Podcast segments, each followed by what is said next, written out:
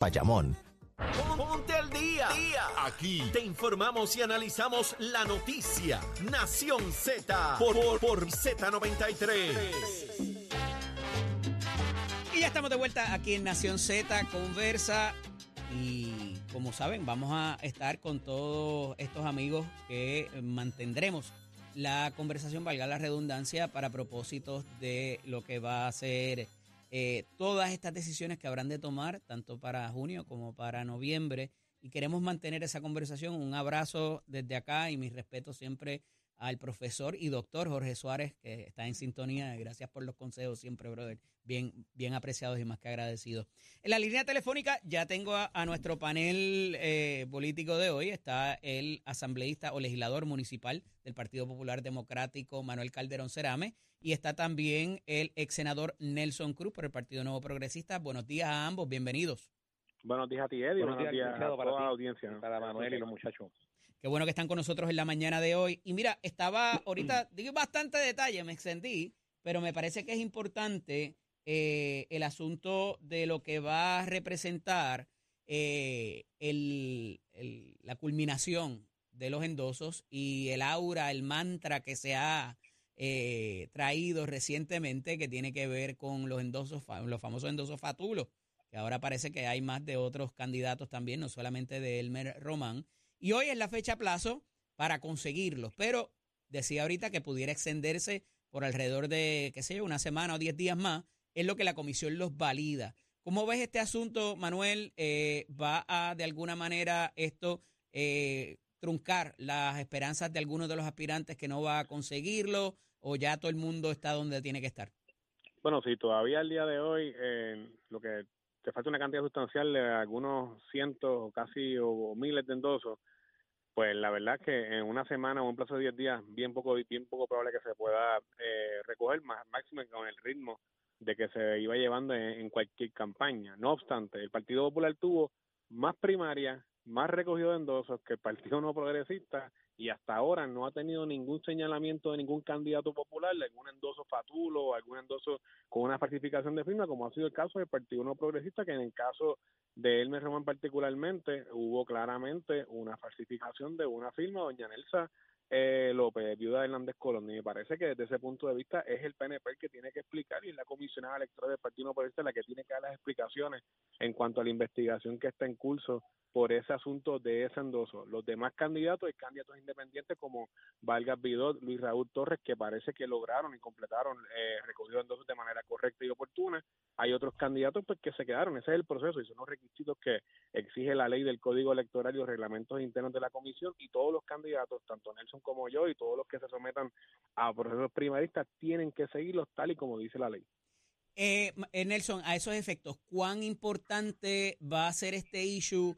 eh, se acabará pronto o lo tendremos de aquí a las elecciones y, posterior?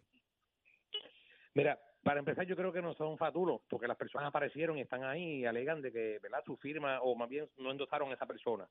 Si la firma es válida o no, pues eso le toca a la comisión decidirlo, porque en el caso de Elmer, la comisión validó el endoso, y en el caso de William también validó el endoso. Así que la comisión es la que tiene que hacer la investigación y como te dije la semana pasada, yo creo y confío en la Oficina de Seguridad Interna que puede hacer un trabajo ¿verdad? responsable para atender este asunto. sí, pero estamos hablando del efecto político. Bueno, el efecto político, a eso voy. Lo interesante de esto es que en el caso del Partido Nuevo Progresista, y yo que estoy en la calle todos los días eh, visitando, puedo decirte que hay personas que se han, dado, se han dado cuenta de que en el caso de Hermel se le dio una publicidad bastante amplia y por parte incluso hasta de la comisionada electoral, pero sin embargo no la hemos visto hablar del caso de, de William, que viene siendo lo mismo. William dice que no es lo mismo que fue hace unos días atrás, pero viene siendo lo mismo porque los dos endosos fueron validados por la comisión.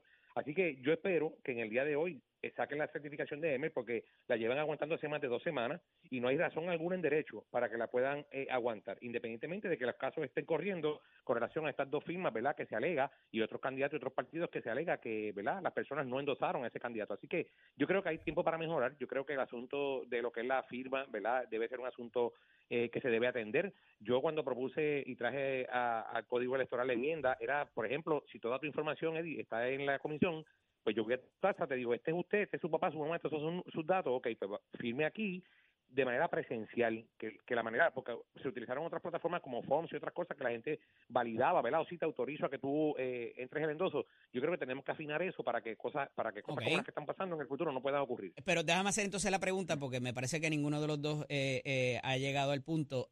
ayer ocurre una controversia porque un aspirante del Partido Popular le da el mote, le pone el mote de capitán Fatulo a Elmer Román. ¿Cuánto esto va a pesar sobre sus espaldas ah, bajo, bajo el supuesto de que consiga los endosos y se convierta en aspirante para la primaria? Manuel. Bueno, lo, lo primero es que la manera como Elmer y la campaña de Elmer Román han manejado el asunto, pues sí, es eh, desastrosa y en manera de comunicación muy poco correcta desde el punto de vista de...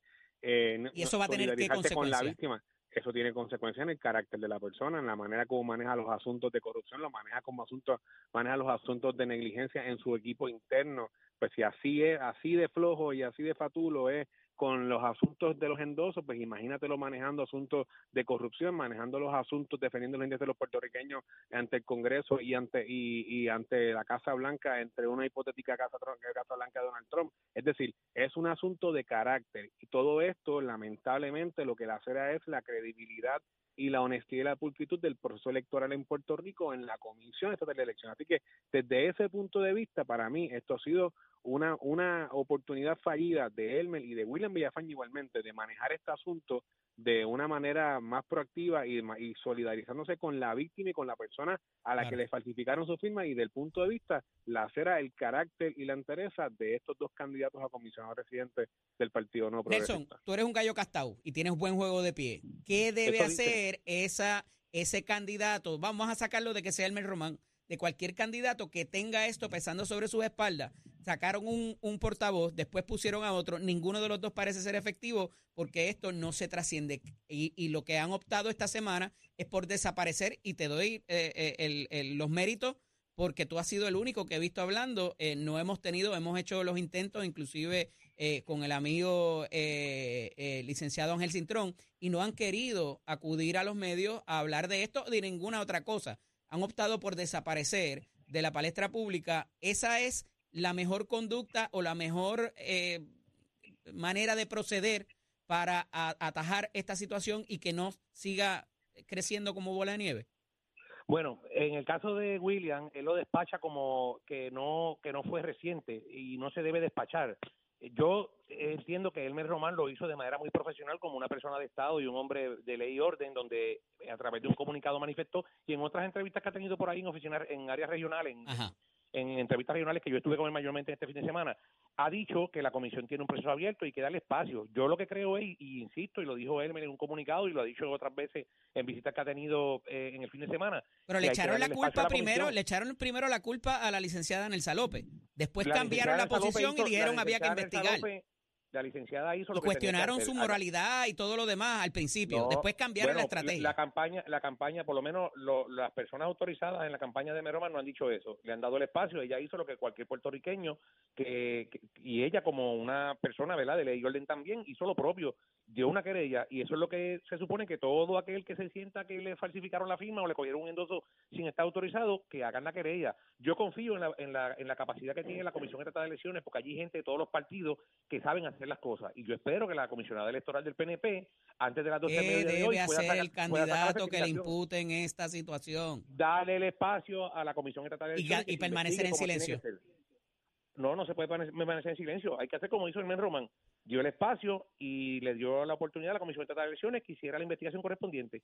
Mira, quisiera tener un poco más de tiempo para este tema, eh, que es un poco complejo, pero es el de las APP eh, para la, el recondicionamiento inclusive, el saldo de la deuda, la reestructuración de la deuda de puerto y el recondicionamiento de los muelles de crucero, que ya entra en vigor eh, a pesar de que hay una acción que a mi juicio eh, falta en, de, de, manera legislativa. pero ¿qué pudiera significar esto? ¿Es bueno? ¿Hay los parámetros para fiscalizar conforme la experiencia que hemos tenido con otras APP, Manuel? Mira, eh, yo creo que toda la, el modelo de alianzas público-privadas funciona cuando se fiscaliza correctamente. Una de las deficiencias que estamos teniendo en Puerto Rico, no solamente con, esta de Puerto, naturalmente con Luma, que es desastroso, el asunto de Genera igualmente, Metropistas, Aerostar, todas las alianzas público-privadas están falta de una fiscalización severa por parte del gobierno. Y una de las cosas que yo quiero, que voy a proponer cuando sea el próximo representante por el precinto 4 de San Juan, es legislación para que haya un representante del interés público en la Junta de Gobierno de la Autoridad para las Alianzas Público-Privadas. Una persona que se encargue de visibilizar los asuntos, de fiscalizar en los medios, de estar constantemente haciendo un trabajo de manera responsable, de manera con peritaje, como lo hacía Torres Placa, como lo hizo Carlos Gallizar, y Santini Gautier en la autoridad en la Junta de Gobierno de la Autoridad de Energía Eléctrica. Así que desde ese punto de vista, me parece que eso es importante. El asunto de los puertos, yo al principio tenía mis reservas, sigo teniendo unas cuantas, sobre todo con la actividad comercial de los, de los comerciantes del Tío San Juan y como legislador y portavoz de la, eh, del PPD en la legislatura municipal, levanté mi señalamiento. Yo pienso que aquí eh, lo correcto es que Global Holdings lo que vaya a hacer tiene que contar siempre con los comerciantes y con los residentes del Vío San Juan. Nelson, ponemos todos los huevos en una sola canasta con un solo player. Eso es una de las cosas que se ha criticado no solamente por la oposición, sino inclusive dentro del medio del mismo Partido Nuevo Progresista, que quizás se debería diversificar en más de un operador.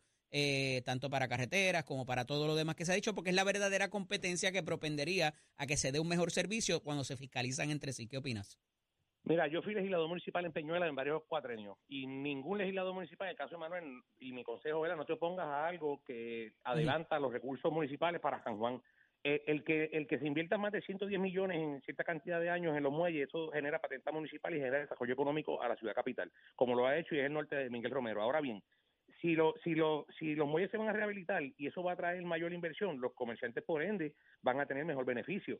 Y yo creo, ¿verdad?, al día de hoy que se han abierto al mundo eh, y yo que sigo todos estos temas ¿verdad? relacionados a estas alianzas, porque una de las que yo quiero en el futuro, y trabajé cuando fui senador, era la privatización de la PR52 de San Juan a Ponce, que eso yo espero ¿verdad? que se pueda ejecutar lo más pronto posible, fue una de mis propuestas en el pasado y gracias a Dios se están ejecutando, que podamos entonces nosotros eh, tener visibilidad, como dice Manuel, pero ahora mismo yo creo que Manuel no tiene que llegar a, ser representante porque ahora mismo en muchas de estas alianzas hay representantes del gobierno. En este caso, la legislatura, por darte un ejemplo, tiene la obligación, estas alianzas, de rendir a la legislatura ciertas, ciertas veces al año. En algunas una vez al año, en otras. mantenernos mantenernos informados, pero eh, pues verdadero cambio no necesariamente. Ahí está la legislatura. Y, y, hubo un representante de San Juan que ahora es independiente, que trabajó con lo de Luma y que ha hecho.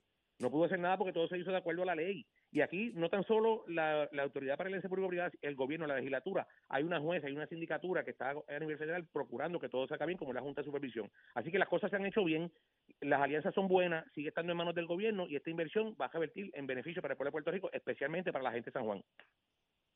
Eh, ¿Y los demás puertos de crucero qué va a pasar? Bueno, yo quisiera que Ponce pudiéramos tener esa capacidad, porque el problema es que no hay gente que quiere invertir. En el caso de Luma, abrieron esto al mundo, cuatro compañías vinieron, dos se tuvieron que unir porque dijeron, esto está tan chavado que no podemos hacerlo solo yo conozco, tuve pendiente el caso de Ponce en mis cuatro años de senador y, otras propuestas que hay, pero tienen que haber la voluntad de los alcaldes. En este caso, en el caso de Mayita, ¿verdad? Pues tenía una visión, pero hay montones de personas. Yo bueno, ese es el issue con los aeropuertos también un poco, ¿verdad? No, es, el asunto de los aeropuertos y igualmente, igualmente aquí la competencia es lo que salvaguarda y garantiza. O sea, cuando se hablaba de la privatización de la autoridad eléctrica, se hablaba de que uno podía escoger la compañía. Lo compararon con los celulares.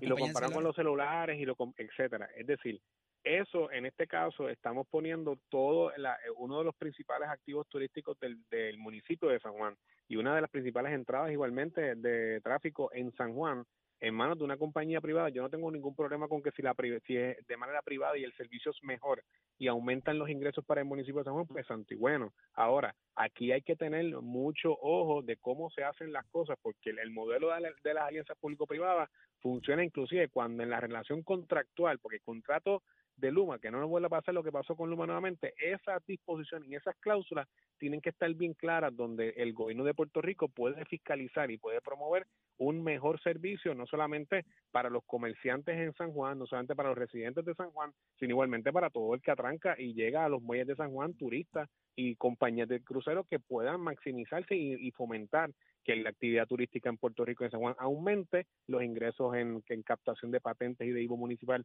aumenten y sea de beneficio para la ciudad capital y para los residentes, pero aquí hay que llevarlo todo por paso, no se puede ir con la prisa y tampoco puede ser que a la primera compañía que venga le entregamos todos los muelles y pues bueno, aquí tiene que haber una fiscalización y una vigilación constante de parte del gobierno asumiendo su rol público en la alianza público-privada. No, no te pongas el uniforme de los OT, opositores a todo. Eh, la nueva, la espérate, espérate, espérate. ¿Cómo es eso? Que, no se ponga la camisa de, los, de los OT, opositores a todo. La generación, los líderes del Partido Popular. Esa no es OAT, no, es, no es la, la administración de tribunales. a todo. Estuvieron en el pasado, Eddie, y por tomar postura, por oponerse a todo, hoy se quedaron sin liderato. Él es una nueva generación y mi consejo es que vea las cosas de otro punto de vista diferente. Quisieron hacer lo mismo con Teodoro Moscoso, quisieron hacer lo mismo con el Coliseo de Puerto Rico, quisieron hacer lo mismo con el Centro Convencional. Pero si Teodoro Moscoso lo hizo en el aeropuerto, no la primera alianza público-privada al día de hoy, Popular, todos han sido buenos proyectos. Pues por lo tanto, te estoy diciendo que, puede ser bueno porque que, que una uno la ve, uno la ve, que no, no, entienden después. Las cosas puede ser bueno, pero hay que hacerlo bien. Cuando le hicieron ustedes a las se ha hecho bien. A Luma, se ha hecho bien, ha habido señalamiento. Y Luma no había más nadie que lo hiciera, menos que con los Yo creo que hay algo. Aquí. Yo creo que hay algo hay aquí. Gente que quiere invertir, tienen miedo. y los que vienen, pues, que le tienen que hacer Nelson, Yo creo que hay algo aquí de lo que se llama los growing pains. Tuvimos la primera, fue la del aeropuerto, aprendimos lecciones que no necesariamente repetimos en Luma, que era complejísimo. Luego con Genera, carretera, y se han ido añadiendo cosas al contrato que se requieren para poder hacer esa fiscalización, porque ciertamente eh, si la competencia es buena, pues lo que había quizás en el pote eran esos, esos players y que no estaban sujetos a aceptar competencia, eh, pero me parece que se ha ido mejorando en esa implementación de requisitos y de rendimiento de cuentas para la, próxima. La diferencia entre Gener y Luma es del cielo a la tierra. Y que cuando venga, cierto, y que cuando venga la de aeropuerto, que se ha anunciado sostenidamente que está por venir, pues esperemos que tenga lo que tiene que tener. Agradecido de ambos que estuvieran con nosotros en la mañana de hoy. Un fuerte abrazo. Buen fin de semana y no te pongas la camisa. no me la pongo, tranquilo. Eh, mira. Le quedó bueno eso de OT. Seguimos, seguimos. Mira, eh, eh, les decía ahorita que hay cambios en los beneficios del PAN y hay que, de alguna manera, allegarse a los que saben para eh, una recertificación. Tengo la línea telefónica al administrador de ATSEF, el amigo Alberto Fradera, para que nos explique en cuanto a esto qué tiene que hacer la persona, dónde puede acudir y todo lo demás que incluye esta recertificación y, este, y estos cambios. Buenos días, Alberto. Buenos días para ti, Eddie, y todos los amigos de escucha. Bueno, saludarte, no te veo desde el año pasado. Igual, ¿verdad? Nos vemos hace tiempo. ciertamente, ciertamente. Mira, cuéntame, ¿qué es esto de la recertificación? ¿Qué tiene que hacer la persona? Eh, ¿Van a llegar más chavitos? Hay mucho interrogante en cuanto a esto. Pues mira, el proceso de certificación es el proceso que nuestros participantes deben culminar anualmente eh, para continuar recibiendo los beneficios del PAN. Eso es una regulación por parte del gobierno federal eh, y este proceso eh, realmente lo que hace es validar la información que tenemos en nuestros sistemas de información, entiéndase lo que es la, composición familiar, los ingresos eh, de, los, de, los, de, los participantes y eso determina la elegibilidad para el próximo año. Así que durante este año 2024 le corresponde a unos 360 mil participantes eh, culminar este trámite eh, para que puedan continuar recibiendo los beneficios. ¿Por qué uno, todos se tienen que recertificar o son algunos? ¿Cuánto, ¿Cuál es el universo de participantes? Vamos a empezar por ahí. Bueno, ahora, mismo tenemos 1.2 millones de participantes que reciben los beneficios. ¿Y por qué solo 360 eh, mil tienen que recertificarse? Eh, eh, esto varía, ¿verdad? De acuerdo a cuándo fue la última vez que ese participante solicitó, cuándo fue que el participante solicitó los servicios. Entiendo. ¿Verdad? Por eso el número cambia. Eh, así que anualmente puede cambiar entre 360 mil a 400 mil participantes, todo va a depender. Así que este año son 360 mil participantes eh, y para este tema hemos establecido lo que son los centros de orientación de hacer digital.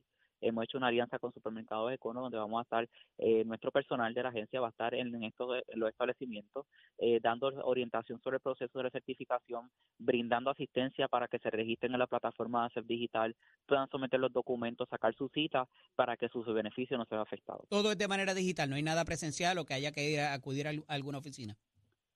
Es súper fácil hacerlo de manera digital, Eddie, no obstante las oficinas locales están abiertas, están disponibles, el participante, el ciudadano puede acudir a las mismas a recibir orientación o a, o hacer el servicio de recertificación. Eh, eh, solamente, ¿verdad? Eh, lo que hacemos es la exhortación que ah, utilice la plataforma, es súper rápido, ahí pueden sacar hasta su cita a través de turnos PR eh, y pueden atender eh, su cita de modo virtual y sin tener que acudir a una oficina local. Importante. Eh, ah, se había anunciado en semanas pasadas, me parece haber visto, que también eh, ah, va a haber un incremento en, en, estos beneficios, más allá de lo que está pasando con el cambio del PAN y el SNAP, también ponnos, ponnos eso en contexto eh, y por qué ese aumento en dinero y a qué y quién estaría también ¿verdad? Eh, no dispuesto, sino que calificaría para, este, para estos incrementos. Sí, hace unas semanas atrás el gobierno federal notificó que aceptaron la, la, intención de Puerto Rico de, de, acceder al programa Somer EBT. Este programa va dirigido a menores que están inscritos al Departamento de Educación eh, para que puedan recibir una ayuda adicional durante los meses de verano. sabemos que están en los hogares, así que no tienen acceso al comedor escolar. Así que eh, fue aceptada por parte del gobierno federal, el gobernador Luis ha sido bien enfático que solicitemos todos estos programas, así que estamos, precisamente en el día de hoy estamos sometiendo al gobierno federal el plan estatal, que es el plan que regula eh, estos fondos eh, y estamos a la espera de que se nos apruebe para comenzar, una vez culmine el semestre escolar, con el desembolso de estas ayudas. Estos casos recientes, bueno, antes de eso te había preguntado sobre el cambio del PANASNAP, si tienes algún alguna información en cuanto a eso. Pues, pues obviamente flexibilizaría. De, otros procesos. Continuar los esfuerzos del gobierno de Puerto Rico hasta tan cercano como la semana pasada. Eh, este servidor, junto a la secretaria y el director de PRAFA, el licenciado Luis David Perna, estuvimos en, en Washington, D.C. con reuniones con congresistas, eh, dándole un insumo de cómo van los avances del gobierno de Puerto Rico. una semana crucial para ese tema ya una semana muy crucial para ese tema, así que estuvimos allá. Eh, de hecho, eh, también habían organizaciones sin fines de lucro. Esto es un asunto que, que ha unido todos los sectores. Y a la Cámara de Comercio. los avances, el gobierno de Puerto Rico, el gobernador Pierluisi ha, ha eh, asignado recursos económicos a la CEP para continuar eh, acercándonos a la transición, ¿verdad? Eh, haciendo los ajustes necesarios para continuar demostrando que Puerto Rico está listo y que finalmente estamos incluidos en ese fase. ¿Cuáles son los retos en cuanto a eso, Alberto? ¿Qué, ¿Cuál es la de lo que has podido de alguna manera recibir de los congresistas? ¿Cuál es la resistencia principal para lograr que eso se dé? La realidad es que no hemos visto resistencia, ¿verdad? Porque nosotros le hemos podido entregar a la mano documentos con, con data, ¿verdad? Eh, eh, específica de, cómo hemos estado haciendo estos avances, cómo está Puerto Rico alineado, cuál es el plan para esta transición. Sabemos, ¿verdad?, que el reto mayor ahora mismo es el Congreso y la situación que, vive el Congreso, no solamente para Puerto Rico, sino para los demás estados. Así que. Eh, bueno, pues yo te voy a dar mi parecer de lo que yo pienso que es el reto principal, y es que se va a incluir en una medida que tiene un montón de otras cosas y eso, eh, que estén opuestos ciertos congresistas a esto por otras razones que no necesariamente tienen que ver de ese cambio para Puerto Rico, que es provechoso para los estados, que me parece que lo que ustedes han estado llevándoles. Mira, vamos a consumir más de tu producto, brother, mándame más chavitos para acá.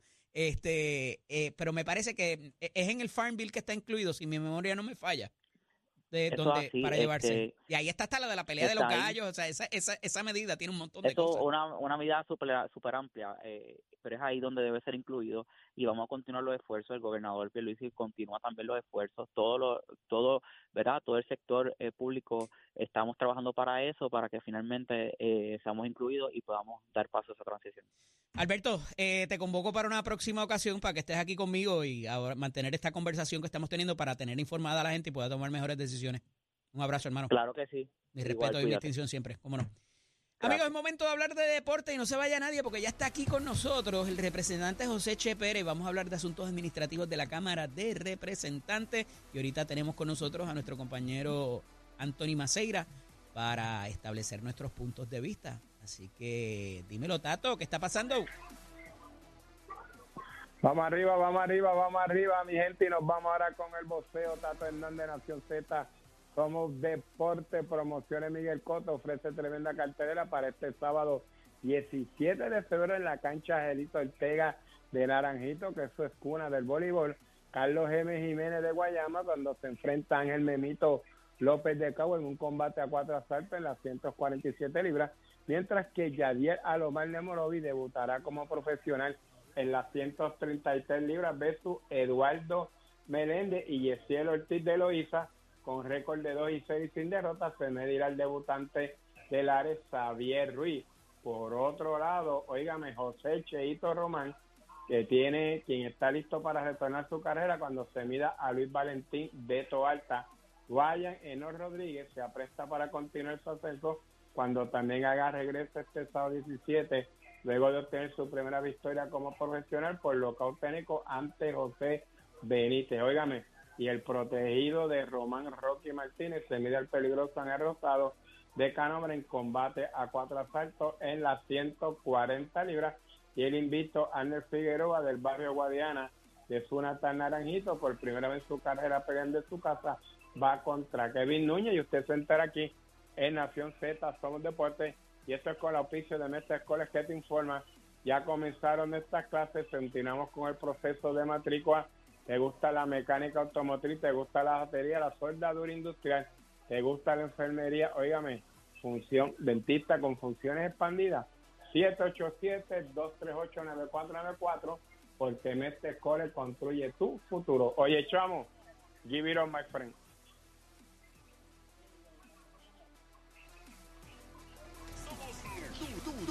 En entrevistas y análisis. Nación Z. Nación Z.